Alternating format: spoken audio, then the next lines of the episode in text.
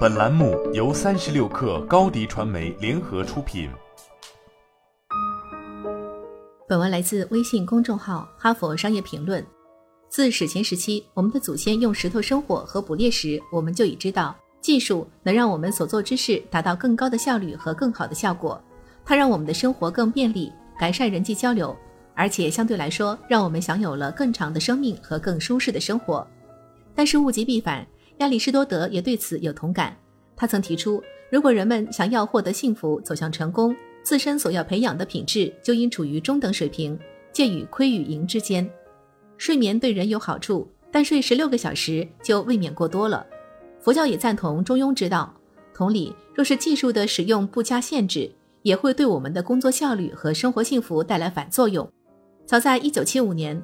匈牙利裔美国心理学家米哈里切克森米哈创造了新词“心流”来定义一种生理状态，深度沉浸于一项任务而感觉不到周围世界的流逝。麦肯锡公司的研究发现，当员工处于心流状态时，他们的效率最高能提高五倍。然而，现在的职场一般是员工眼睛看着电脑桌面，耳朵听着各类通知铃声，一直处于过度反应状态。这种现象可能会让伊万巴甫洛夫心满意足。实际上，脸书通知所响起的铃声与巴甫洛夫实验中让狗流口水的铃声并无二致。我们都有能力达到心流状态，竭尽全力做好一份工作，并在走出办公室时真正体会到工作所带来的成就感。但是，推送通知在摧毁着我们的这些能力。相反，当离开办公室时，我们更可能感觉自己工作了一整天，却没真正做什么。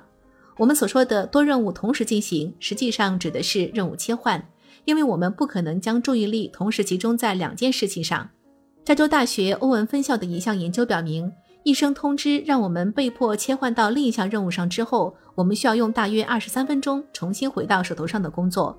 我们来看一看，平均每个员工一天点击手机两千六百一十七次，查看邮件七十四次，接收手机通知四十六次。那很可能一天中大多数员工都没有能达到心流状态。无论你有没有查看通知，在你注意到消息通知、大脑思考并决定是不是要查看时，你的思路毋庸置疑会被打断。研究表明，虽然每次任务切换仅花十分之一秒，但如果一天切换任务数次，合计起来将会让工作效率降低百分之四十。若以一天能专心工作几小时的员工为基准，那么这个数字将会更大。英国伦敦大学学院的研究员发现，人类天生会选择阻力最小的路。我们的大脑让我们误以为最容易够到的果实是最成熟的。这种内心偏好虽然让我们过得更舒坦，帮我们存储能量，但却让我们与自己的目标渐行渐远。而这一点，技术平台的产品设计师最明白不过了。尼尔·艾亚尔在他《上瘾：如何打造习惯养成类产品》一书中指出，科技公司本质上在利用我们的心理弱点，让我们不断渴求更多。尼尔写道：“上瘾循环始于内部触发或外部触发。”我们做出行动，并领取一份多变的多巴胺，能作为奖励，以此对触发予以回应。循环再度继续，下一次内部触发就可能变成“我想看看有人回复我的评论了吗”，如此循环往复。同任何工具一样，技术的用处归根到底取决于如何应用。我们能运用技术达到更多目的，前提条件是我们成为技术的主人，而非让其成为我们的主人。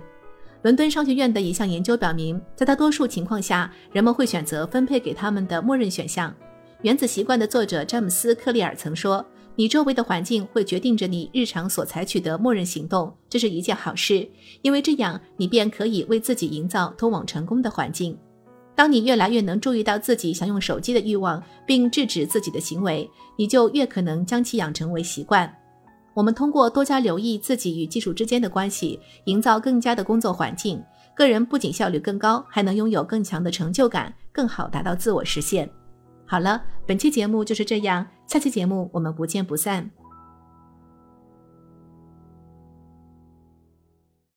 你的视频营销就缺一个爆款，找高低传媒，创意热度爆起来，品效合一爆起来。微信搜索高低传媒。你的视频就是爆款。